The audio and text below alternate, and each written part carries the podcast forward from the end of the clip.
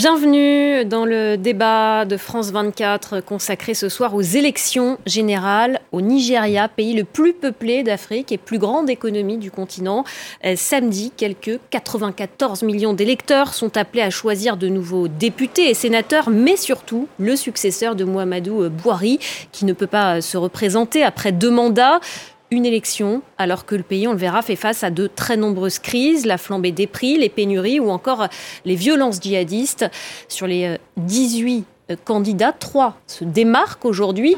Bola Tinubu, le candidat de l'APC au pouvoir, ancien gouverneur de Lagos, Atiku Abubakar du PDP, euh, le principal parti d'opposition. Et puis il y a l'outsider Peter Obi, soutenu par le Parti travailliste, qui semble séduire, on le verra, de plus en plus euh, de monde. Peter euh, Obi, qui est très populaire auprès des jeunes, parviendra-t-il à, créer la surprise? Quel poids pèsera la religion dans ce scrutin? La crise économique et sécuritaire que traverse le pays pourrait-elle faire reculer la démocratie dans le pays? Quel impact pourrait avoir le résultat de cette élection sur le reste du continent? On va en débattre avec nos invités euh, ce soir. Francis euh, Patindé, journaliste et enseignant à Sciences Po. Bonsoir. Bonsoir. Merci beaucoup d'être avec nous. Euh, Sédic Abba à mes côtés également, journaliste, essayiste, spécialiste du Sahel, auteur de Voyage au cœur de Boko Haram aux éditions L'Armatan. Et puis euh, Sylvain euh, Bellefontaine également à, mes côtés. Bonsoir. Vous êtes économiste, euh, spécialiste du Nigeria à l'AFD, l'Agence française de développement. D'abord, avant de commencer ce, débat, j'aimerais qu'on parte à Lagos, retrouver Moïse Gomis, notre correspondant. Moïse, à, à, trois jours du scrutin, qui fait vraiment figure de favori? Peut-être pour la première fois des élections du, Nigeria, euh, on peut dire qu'il n'y a pas vraiment de, de favoris qui se dégagent et qu'on pourrait même peut-être pour la première fois de l'histoire euh, du pays et de, son histoire euh, démocratique, on pourrait peut-être même avoir un, deuxième tour tant les résultats vont être serrés. la succession de, de Muhammadu Buhari est disputée puisque trois candidats, comme vous l'avez dit, se dégagent. Euh, le candidat de la majorité sortant de la majorité présidentielle du Congrès euh, des progressistes, euh, qui est un peu le, parrain euh, de la vie politique nigériane. Il a adoubé plein de candidats et il a adoubé aussi le président euh, Mohamed Bouhari. Il a même dit au moment où il se lançait en campagne que c'était son tour. Et euh, Bola Tinubu, qui a été maire, qui a été gouverneur de Lagos de 99 à, 2007 a changé la ville, euh, a changé cette mégapole euh, qui connaissait à cette époque-là des problèmes encore plus euh, grands que les problèmes que qu'on traverse actuellement ici au, Nigeria. Et c'est sur ce bilan-là que lui estime qu'il est capable de réformer le Nigeria, même si il est le candidat de la majorité sortante.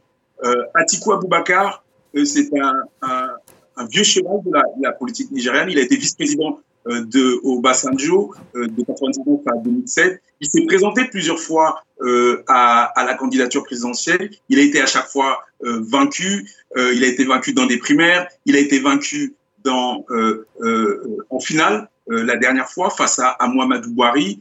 C'est un candidat qui est un, homme d'affaires, ancien contrôleur général des douanes, qui est un, homme d'affaires et, qui dit, lui, euh, pouvoir faire basculer euh, le Nigeria euh, dans le monde du business. Et lui, c'est par le travail, c'est par les affaires qu'il propose de transformer le Nigeria. Dernier favori, dernier grand candidat, ou de favori, dernier grand candidat, Peter Obi, qui lors de la dernière élection était le, le, le colistier d'Atiku Abubakar. Peter Obi, qui n'a pas pu endorser le, le, ticket du Parti démocratique populaire, le parti euh, d'Atikou Abubakar. Et donc, il a changé d'écurie et il se présente euh, sous la couleur du parti euh, travailliste. Alors lui, pour son bilan, c'est un bilan surtout d'un homme qui a été gouverneur de l'État d'Anambra, donc c'est un, État dans l'est du pays.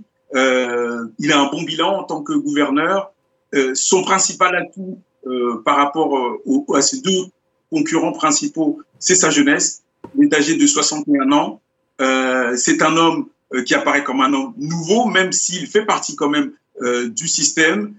quand il s'est présenté et quand il a présenté sa candidature au départ, beaucoup le raillaient, beaucoup estimaient qu'il n'aurait peut-être pas la carrure, qu'il n'aurait qu'il pas les moyens et qu'il n'aurait surtout pas des gens pour pouvoir on va dire, auditionner cette élection euh, avec des observateurs de son écurie. Et euh, surprise, euh, il a des moyens. Il a fait campagne partout dans le pays, alors qu'on disait qu'un candidat Ibo, traditionnellement au Nigeria, ne pourrait pas faire campagne dans le Nord. Et lui, il a fait campagne dans le Nord. Il est allé à Kano, il est allé à Maiduguri, il est allé dans les grandes villes du Nord du Nigeria. Et à chaque fois, il y avait une foule nombreuse. Donc, c'est l'incertitude pour, pour ce scrutin où tout le monde aurait cru que euh, les deux gros euh, expérimentés de la vie politique, Atiku Abibakar et euh, Bola Tinubu, seraient les, grands favoris, mais il y a un outsider, un outsider que beaucoup de sondages donnent gagnant. Le gros hic pour Peter Obi, c'est que c'est le vainqueur des réseaux sociaux, c'est le vainqueur des sondages. Est-ce que tous les gens qui disent qu'ils vont voter pour Peter Obi se sont enregistrés pour avoir leur carte euh, d'électeurs Est-ce que tous ces gens vont se déplacer samedi? Euh, l'affluence et la participation, notamment de la jeunesse, sera la clé de cette élection. Une élection euh, qui se place sous un climat euh, de multicrise, euh, pénurie d'essence, euh, crise du Naira, problème de sécurité. les Nigérians sont au bord de la crise de nerfs, donc on ne sait pas ce que ça va donner comme résultat. C'est une élection peut-être historique qu'on aura à commenter le week-end prochain. Merci beaucoup Moïse euh, Gomis, vous étiez en direct euh, de Lagos. Euh, Peter Obi, Francis Patinde, pour parler un petit peu des, candidats, c'est l'outsider. il pourrait créer la surprise samedi. Mais ce serait une révolution si Peter Obi emportait le, le scrutin de samedi. Parce que bon, il est originaire de, de, la région du Biafra, cette région qui a connu une guerre affreuse, atroce, vers la fin des années entre 1967 et 1970, et il est catholique dans un pays où quand même euh, le facteur religieux est plutôt équilibré, c'est plutôt 50-50, et ce serait vraiment une révolution. Je pense que si s'il est élu, ce serait un rejet, euh, ce serait plutôt pas rejet pour les autres candidats principalement les deux autres dont on a parlé tout à l'heure. Euh, Cédric Kaba, est-ce que euh, justement euh, la religion, ça pourra avoir un, impact sur le, le, scrutin de samedi? On sait que le nord du pays est, musulman, le sud chrétien. Est-ce que ça, ça va jouer? Comme a si bien rappelé Moïse à partir de Lagos, ce scrutin est totalement inédit. Habituellement, au Nigeria, il y a une fracture nord-sud, le nord musulman contre le sud chrétien. Et euh, cette fois-ci, euh, le scrutin est d'autant plus inédit que le candidat que le parti au pouvoir, EPC, présente est un sudiste mais musulman. Mhm. Il vient du sud mais il est musulman. Et le candidat que l'opposition présente, Bola Tinubu, le, le candidat que l'opposition présente, Atiku Abubakar, est musulman nordiste mais il se présente au titre de l'opposition. Donc nous sommes dans une configuration où la bipolarisation habituelle pourrait ne pas jouer. Et c'est dans ce contexte-là, par exemple, que euh, Peter Obi, qui est le candidat de jeunes, visiblement, peut avoir la posture du faiseur de roi. C'est lui qui peut départager les deux candidats qui sont favoris. Cette fois-ci, vraiment, euh, les enjeux qui vont être déterminants ne seront pas tellement la religion ou l'appartenance à la religion. Et on va en parler après. Euh, il y aura notamment les enjeux économiques. Sylvain euh, Bellefontaine, c'est inédit la configuration euh, de cette élection au Nigeria aujourd'hui? De quel point de vue? Bah, Qu'il y ait cet outsider, justement, qu'il y ait ces deux candidats musulmans qui se présentent, candidat de l'opposition, candidat l'autre candidat de l'APC. Oui, alors moi je suis économiste et pas politiste, mais c'est vrai qu'il y avait une tradition euh, déjà de renouvellement et de passage aussi de témoins euh, d'une élection à l'autre entre euh, un président musulman qui passe généralement la main à un président chrétien et avec un ticket normalement musulman chrétien ou chrétien musulman. Là, on est dans une configuration beaucoup plus complexe, diffuse, avec un ticket musulman musulman, un troisième candidat effectivement qui rentre dans le jeu. Donc la démocratie nigériane est, très récente, hein, depuis 1999. Euh, Donc elle, euh, elle, euh, elle, gagne en maturité. on peut dire qu'elle est désormais complètement ancrée. Euh, et, donc, euh, je pense que les enjeux économiques seront quand même euh, cruciaux derrière, derrière tout cela, même si et on va en parler justement. On va en parler dans un instant de ces enjeux économiques. D'abord, un dernier mot, Francis Patindé, sur les réseaux sociaux. on en a parlé. Peter Hobby, est très présent sur ces réseaux sociaux. il y a aussi beaucoup de fausses informations qui ont circulé sur ces réseaux sociaux, et ça pourrait jouer aussi sur sur le résultat du scrutin de samedi. Ouais, les, bon, euh, Gomis a dit tout à l'heure, c'était le candidat des réseaux sociaux et également des sondages. Il faut voir euh, la, euh, la validité de ces, ces, sondages, la représentativité de ces sondages, voir si c'est vraiment si ça c'est une ventilation sur l'ensemble du territoire national. Mais au-delà de ça, ce qui est important, ce que vous avez dit tout à l'heure, c'est que c'est la septième élection démocratique de, du Nigeria depuis 1999. Il y avait 73 candidats il y a 4 ans. Aujourd'hui, on en a 18, dont une femme. Bon, il y a trois qui semblent émerger du lot.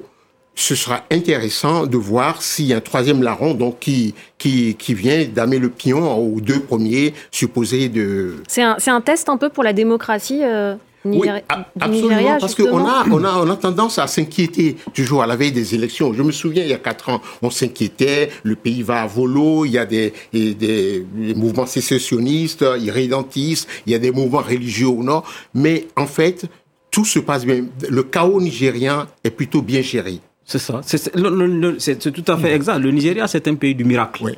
Euh, alors que le monde entier peut s'inquiéter, on va voir que les élections vont se passer. Et là, je pense que, euh, à la différence des scrutins antérieurs, mmh. il y a même le fait qu'on ait introduit la biométrie qui permet de réduire de fraude. Mmh. On avait tous redouté lors de la dernière et l'avant-dernière présidentielle, justement, une explosion du pays en mettant en avant les défis sécuritaires et autres. Euh, c'est vrai que le vote ne s'est peut-être pas passé dans toute la sérénité dans les parties où il y a la menace sécuritaire, mais dans l'ensemble, le scrutin s'était bien passé la dernière fois et euh, le, candidat qui a perdu avait accepté. Et je pense aussi qu'il est important de, dire, comme euh, Francis l'a dit, qu'il y a une consolidation de la démocratie quand même.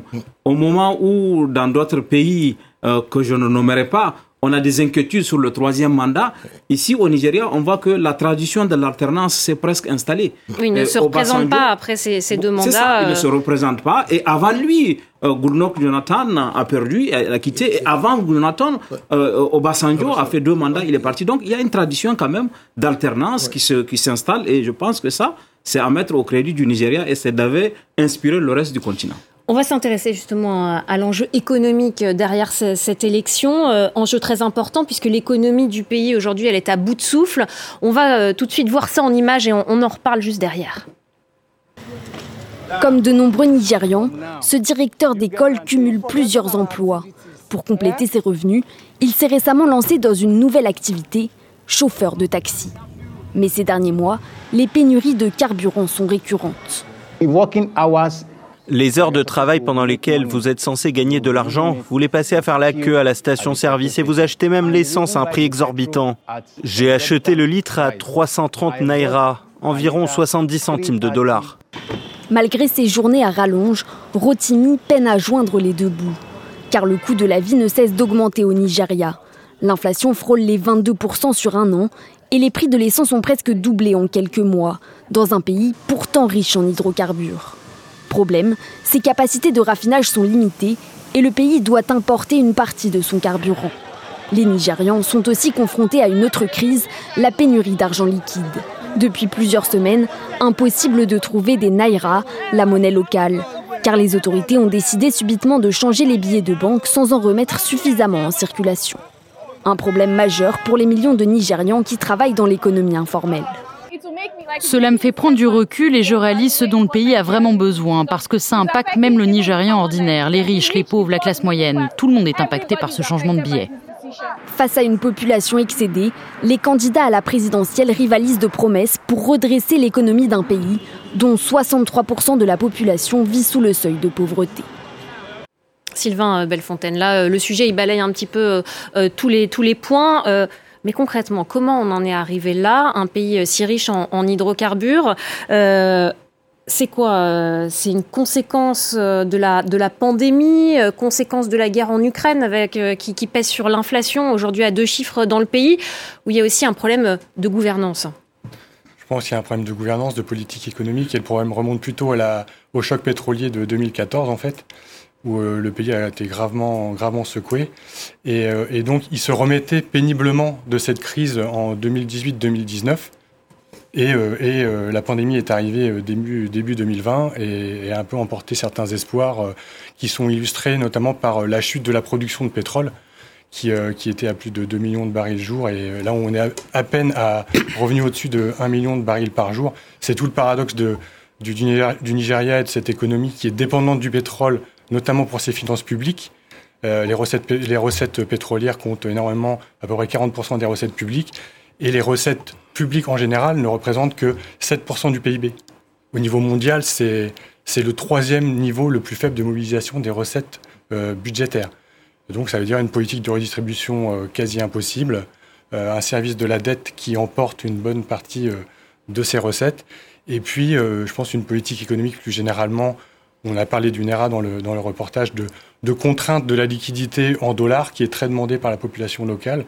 Donc la Banque centrale euh, maintient les devises à un niveau trop restreint par rapport à la demande. Et c'est un ensemble de choses, c'est très, c'est très complexe, mais en tout cas, le problème, c'est un problème de fond qui remonte à, avant la crise Covid et à la crise euh, ukrainienne. Euh, Cédric Kaba, euh, comment expliquer ce, problème lié au, pétrole? Il y a aussi les problèmes de vol sur, de pétrole sur certains oléoducs. C'est ça qui explique aussi une partie des, problèmes économiques aujourd'hui du pays ou c'est à la marge? C'est un facteur aggravant de la, des problèmes structurels. Il y a des problèmes structurels de l'économie nigériane. Le Nigeria est un pays qui produisait en son temps, en, temps normal, 2 millions de barils par jour, mais qui importait du pétrole parce qu'il n'avait pas de raffinerie.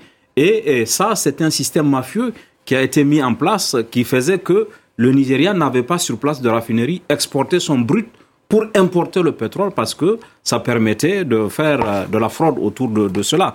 Et euh, les populations ayant compris, sur le tracé où passent les pipelines, il y a des systèmes de fraude qui se sont mis en place, parfois avec des accidents. Les, siphonnages, c'est extrêmement important. Ah oui, les siphonnages sont euh, importants avec des accidents mortels parfois. Mm. Mm. Mais c'est pas, en, réalité, c'est pas ce qui a le plus euh, déstructuré l'économie nigériane. Il y a des choix économiques hasardeux qui ont été faits. Par exemple, l'introduction euh, de changement de monnaie alors que ça n'a pas été fait, la fermeture de frontières au prétexte que le Nigeria doit s'autosuffire mm. en rue. Donc il y a un certain nombre de, de, raisons, euh, de, choix économiques euh, structurels qui ont été faits et qui font que le pétrole ne profite pas à la plupart des Nigériens, il profite à une partie de l'élite. Le Nigeria, c'est le pays de tous les extrêmes. Vous allez voir des gens d'une extrême richesse et vous allez voir les gens d'une extrême pauvreté. Et comme il a été dit dans le sujet, 63% des Nigériens vivent au-dessus du seuil de pauvreté, ce qui est un scandale dans un pays qui peut produire jusqu'à 2 millions de barils par jour. Euh, Francis euh, euh, il y a, on a évoqué euh, cette pénurie de liquidités. Hein, c'est lié à une réforme de la Banque centrale. c'est le président Mohamedou Bouhari hein, qui, qui, a voulu cette réforme. On a du mal à, à comprendre L'intérêt de cette réforme, c'était quoi? C'était une manière d'éviter la corruption D'introduire de, nouvelles coupures, ça se fait. Parce qu'il y avait trop de, trop de billets en circulation? Ouais, non, c'est d'introduire de nouvelles coupures et de retirer du marché les anciennes coupures. Ça se fait dans des pays comme le Ghana. Moi, je l'ai connu ce phénomène au Ghana. Mais c'est le timing qui est pas bon. Mais pourquoi faire ça avant une élection générale à, la veille d'une élection, le faire? Mais donc tout ce qu'on raconte, tout ce qu'on vous dit aujourd'hui, ça tient aussi à la personnalité du président sortant. Vous savez, le Nigeria a appelé à avoir de grands présidents parce que le Nigeria, c'est important non seulement pour l'Afrique de l'Ouest, mais toute l'Afrique parce que c'était le premier producteur de, de, de, de pétrole. Aujourd'hui, ils ont laissé cette place à l'Angola, qui est le premier producteur. Vous voyez Et donc le président euh, Boari, pendant, c'est une, une personnalité lymphatique, n'incarne, n'a pas de dessin euh, au-delà de ses fronts, même pour son pays, parce que il est assez, il, il, a, il est pas porteur de d'hommes, il, est pas, il a pas. Il, n'avait pas les épaules. Il a pas les... je, je, suis d'accord avec euh, ce que Francis a dit. Je pense que on avait, Bohari est, arrivé au pouvoir pour la première fois en 1984. Et à l'époque, il avait, il avait, il avait euh, la poigne, il avait, c'était une junte militaire. Il avait assaini et sur la, sur cette base en 2015, on a pensé que son retour allait permettre euh, de lutter contre la corruption et de rétablir la sécurité. Or, aujourd'hui, à l'heure du bilan, sur aucun des aspects sur lesquels Boari a été élu, on ne peut lui décerner un satisfait. Vraiment, il a échoué dans la lutte contre la corruption. Il a échoué aussi dans la, question de sécurité. Peut-être que nous allons y revenir. Boko Haram n'a pas été éradiqué, le Nord n'a pas été éradiqué. Donc, euh, vraiment, aujourd'hui, je pense que c'est pour ça même qu'il y a, comme on a vu, la volonté de Tinibou mm. de ne pas s'appuyer sur le bilan de Boari, plutôt de mettre en avant son propre parcours en tant que gouverneur de Lagos de 1997 à 2008, euh, plutôt que de euh, revendiquer l'héritage de Boari. Mm. Les problèmes économiques n'ont pas empêché le pouvoir, enfin l'État, de dégager plus d'un demi-milliard de dollars, 662 millions euh, de dollars pour organiser les élections. C'est le coût des élections, 662 millions de dollars. il y a, des milliers de, bureaux de vote, hein, c'est compliqué. il y a 188 000 bureaux de vote. En tout cas, il y a beaucoup d'électeurs euh, qui sont en colère, euh, beaucoup euh, de gens qui pourraient voter mais, mais qui ne vont pas le faire. On, va écouter tout de suite quelques réactions puis on va en reparler. Les gens ne vont pas voter parce que tout le monde est en colère contre le gouvernement. Comme les gens sont en colère, cela va atteindre un point d'ébullition où les gens vont commencer à se révolter. Et c'est ce que nous craignons, parce que chaque petite chose peut déclencher une émeute au Nigeria. Si je vous parle du genre de choses dont je souffre, de 2015 à aujourd'hui, vous ne me croirez pas. Je n'apprécie pas ce gouvernement. Comment pourrais-je voter à nouveau? Je ne peux voter pour personne. J'ai ma carte d'électeur, mais je ne voterai plus pour personne. Sylvain Bellefontaine, beaucoup de, colère, hein, on le voit euh, dans la population. Euh, cette colère, euh, elle s'explique par un quotidien très difficile. Aujourd'hui, pour, on en parlait, une grande partie de la population, une inflation à deux chiffres sur les produits alimentaires notamment. Oui, plus de 22%, enfin autour de 22% encore en, janvier et autour de, de 24-25% pour pour les produits alimentaires. Enfin, ça, c'est les chiffres officiels, mais forcément qu'une large part de la population le subit de plein fouet, puisque rien que dans le panier de consommation euh, moyen, l'alimentaire, ça représente 50%. Et pour une large frange de la population, c'est bien plus. Euh, forcément. Et en plus, cette inflation, elle est structurelle. Elle est supérieure à 10% depuis des années. Et ça, c'est lié, encore une fois, à la politique, euh, économique, la politique monétaire qui est menée, qui est assez délétère et qui génère des pénuries euh, les, les, les, entraves aux importations, les contraintes sur les importations qui génèrent des pénuries. Ça, ça c'était euh, lié à la mise en place d'une politique de substitution euh, aux importations pour développer l'économie locale, le secteur manufacturier. Mais finalement, on voit bien que même les entreprises qui veulent se développer ne peuvent pas importer des biens, des biens intermédiaires qui sont utiles dans le processus de production et donc elles, ne sont pas compétitives euh, à l'exportation, avec un taux de change qui est surévalué du fait de, cette inflation euh, galopante. Et, beaucoup de colère, euh, il pourrait y avoir donc une, forte abstention. L'abstention, elle, est souvent très importante hein, dans le pays. Oui. La participation, elle dépasse jamais les 50%. Oui, parce qu'il n'y a pas de. Peut-être cette année, il y aura une participation plus grande à cause justement de Peter Obi, qui suscite euh, l'engouement de la jeunesse et tout. Peut-être que cette année, on va assister à quelque chose. Comme euh, c'est dit l'a expliqué tout à l'heure, le schéma est complexe cette année. Ce n'est pas le schéma classique. Et le fait qu'il y ait Peter Obi dans le, jeu, dans le jeu et que les jeunes... Ça pourrait peut-être motiver certains jeunes à, à se déplacer euh, ouais, cette mais fois. Ceci dit, les gens ne votent pas. C'est pas les 90% comme on peut voir dans certains pays africains euh, pour le Nigeria. je pense que l'espoir cette fois-ci, c'est mm. comme euh, l'a dit les jeunes, mm. puisqu'il y a au moins 7 millions de, de gens qui vont voter, de jeunes qui vont voter pour la première fois. Et l'électorat, euh, qui est dont l'âge est compris entre 18 et 34 ans représente environ 40% des électeurs. Peut-être que avec l'effet Peter Obi, il y aurait une participation plus importante que les années, mais ça, ça reste encore ah, euh, ah, lors de la prévision. Et puis on évoquait euh, les pénuries euh, d'essence aussi. ces pénuries, elles pourraient empêcher justement certains de ces électeurs de se déplacer aussi le jour du scrutin. Plus que la pénurie d'essence, euh, à mon avis, c'est les, le fait des coupures, les, les nouveaux de l'AERA, le fait que les gens n'aient pas d'argent, parce que pour acheter même de l'essence, il faut de, il faut, il faut, il faut de l'argent.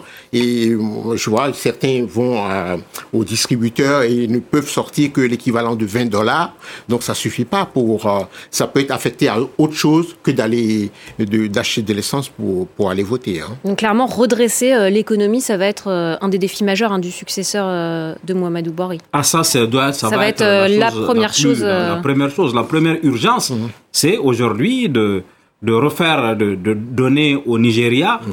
euh, son statut. Mhm. Le Nigeria, c'est la première économie d'Afrique. Et quand on voit les pénuries qu'il y a, quand on voit aujourd'hui le fait que 63% de la population vit au-dessus du seuil de la, de, la pauvreté, je pense que le pouvoir il n'aura pas de, beaucoup d'état de, grâce. Il va se mettre immédiatement mm. euh, pour réajuster, pour faire des choix économiques plus pertinents et éviter aussi euh, cet héritage sur euh, le, le, manque de liquidité, parce qu'une économie ne peut pas marcher sans liquidité. Alors il y a euh, l'économie, on vient d'en parler, mais il y a aussi bien sûr la, menace sécuritaire qui va peser sur ce scrutin de samedi. C'est l'un des sujets les plus traités euh, par les candidats. L'État aujourd'hui ne, parvient plus à assurer la sécurité de tous les citoyens. Crimes et violences prospèrent sur euh, une grande partie du territoire. Il y a aussi bien sûr la menace terroriste, le groupe djihadiste Boko Haram qui sème la terreur dans le nord du pays. De nombreuses familles d'ailleurs ont dû fuir la région et n'osent pas revenir. C'est un reportage de notre correspondant Moïse Gomis. Pas à pas, Maïdi Kolo réapprend à vivre en autonomie ici à Aono. Après dix ans passés dans des camps avec sa femme et ses enfants, ce quadragénaire a été relogé par l'État de Borno, avec une allocation de 200 euros, des réserves de nourriture et cette maison située dans un quartier d'Aono, protégé par les militaires. En fait, je suis serein car à chaque fois que je quitte ma maison et que je reviens, je retrouve ma famille saine et sauve. Et la communauté aussi vit en paix maintenant sans aucun problème avec Boko Haram. Zainab Moussa ne sait toujours pas quand elle pourra retourner chez elle. Sa communauté d'origine est située au bord du lac Tchad et Boko Haram continue à y mener des raids. Zainab avoue ne pas suivre la campagne électorale. Elle survit avant tout avec son mari ici dans le camp de Madinatou, sans aucune assistance et surtout avec le sentiment d'être dans une impasse. Nous ne pouvons pas y retourner parce que nous n'avons pas assez de sécurité. Boko Haram est encore très présent. Mon mari et moi, nous avons une grande famille et nous ne pouvons pas nous permettre de rentrer sans protection. Une dizaine de camps de Medugouri ont été fermés officiellement par l'État de Borno.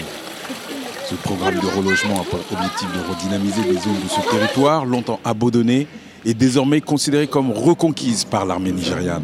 La Fondation de soutien aux victimes du terrorisme a financé et accompagné le retour de plusieurs dizaines de milliers de déplacés. Nous savions qu'il y avait un risque. Mais nous ne nous sommes pas engagés sur ce programme en pensant que nous allions mettre en danger la vie des gens. On savait que les militaires, les forces de sécurité nous avaient donné le feu vert. En fait, ces communautés où les déplacés retournent sont des zones sûres. Évaluer le retour des 140 000 ex-déplacés relogés serait actuellement prématuré.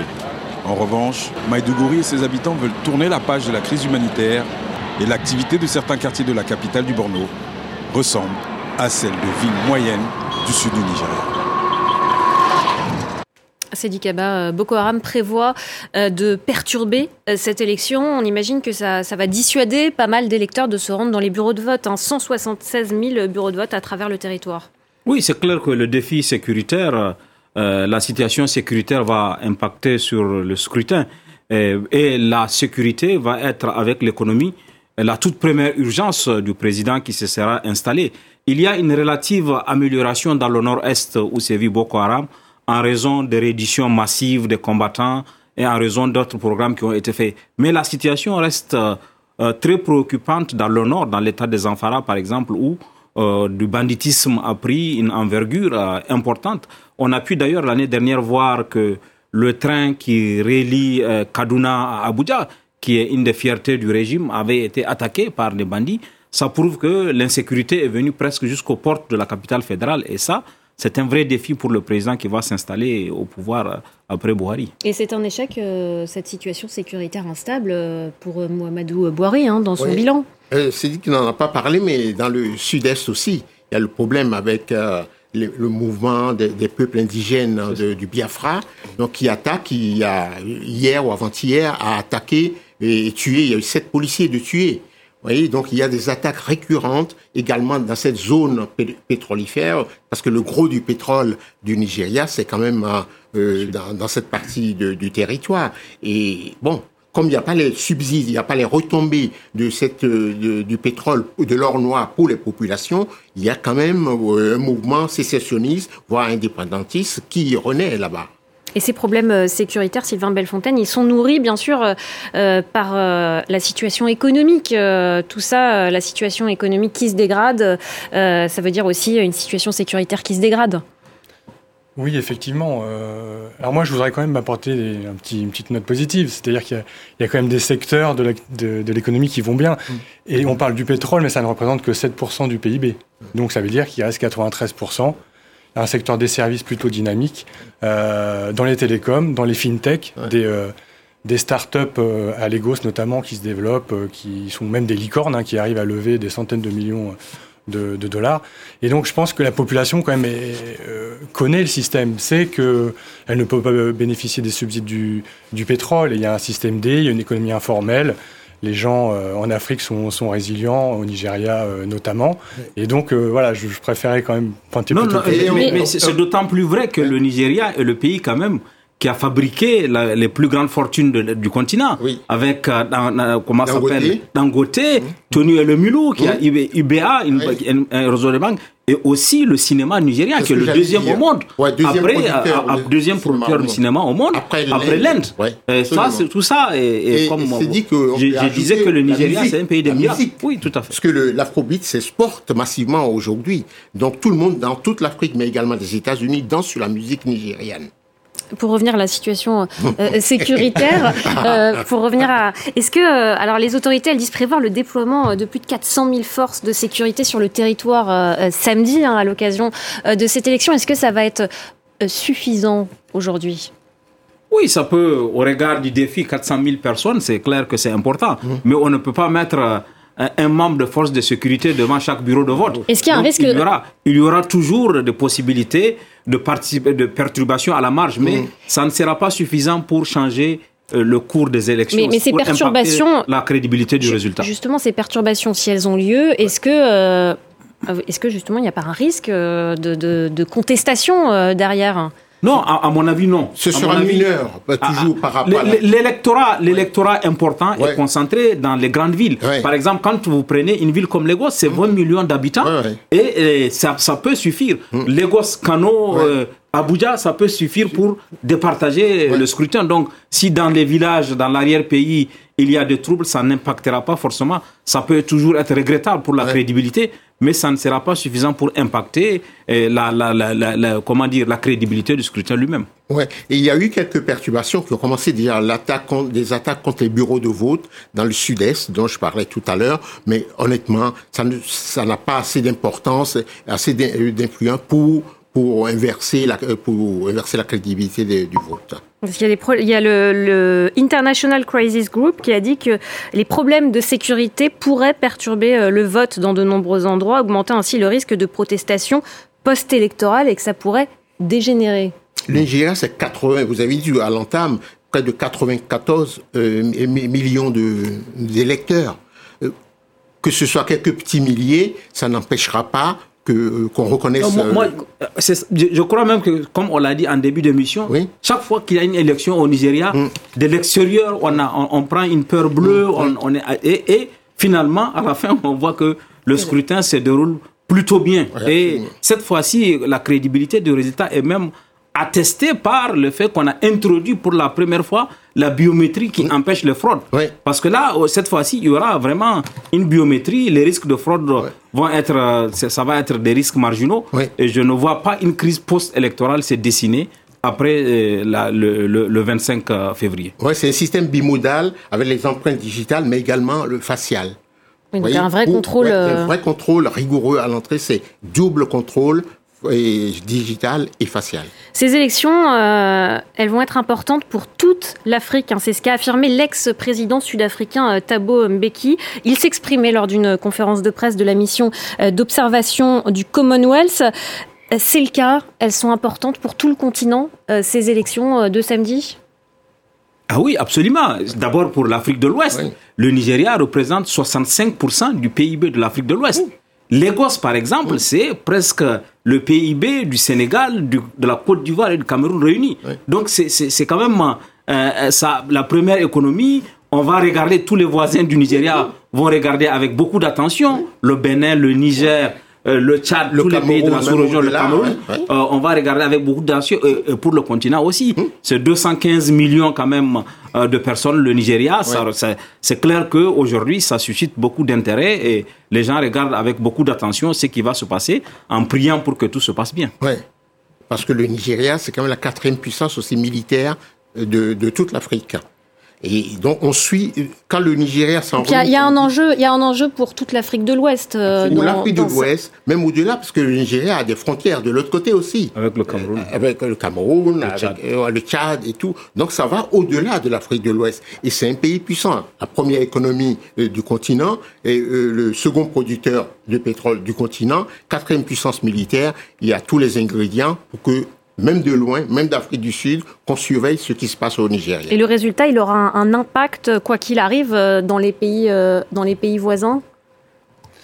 Euh, Un impact, oui. Enfin, déjà, quand on voit ce qui se passe dans le Sahel, effectivement, c'est important que le Nigeria montre sa stabilité et que le processus électoral se passe correctement avec une transition, une alternance peut-être. Ce serait une manière de, de, porter un peu la démocratie sur le continent? Effectivement, même si encore il y a d'autres pays qui ont prouvé aussi euh, par le passé, dans les, années récentes que, la stabilité était bien ancrée dans la, région. On voit que le défi des pays du, Sahel euh, dépend aussi euh, de, ce qui se passe au, Nigeria, qui est la puissance dominante de, la région. Il y a un besoin de leadership nigérien, en Afrique de l'Ouest notamment, de l'époque où le Nigeria envoyait des troupes au Libéria. Et envoyait des troupes, ce qu'on appelait à l'époque l'écomog pour aller défendre euh, la démocratie, pour se battre contre des groupes armés au Niger. Mais depuis euh, M. Bouhari, depuis euh, bientôt huit ans, on a ce leadership, ça manque dramatiquement à l'Afrique de l'Ouest. Et, comme a dit, comme l'a dit, aujourd'hui, la stabilité du Nigeria est importante, hum. surtout dans cette ère où on tente de construire euh, justement une euh, réponse régionale hum. à la crise sécuritaire, puisque au-delà du Sahel, maintenant il y a une volonté d'intégrer la CDAO, qui a déjà d'ailleurs décidé de créer une force antiterroriste, aussi euh, la nécessité de faire en sorte que le G5 Sahel et l'initiative d'Accra, c'est-à-dire le pays du Sahel et les pays du Golfe de Guinée, hum. travaillent ensemble et avec un Nigérian, un Nigeria stabilisé, ce leadership peut être assumé et les ressources même peuvent être mobilisées pour la lutte contre le terrorisme. Et ce recul du leadership euh, du Nigeria, c'était lié à quoi? À la, à la, personnalité notamment de Mohamedou euh, Bouhari ou... Je pense en partie parce que Bouhari,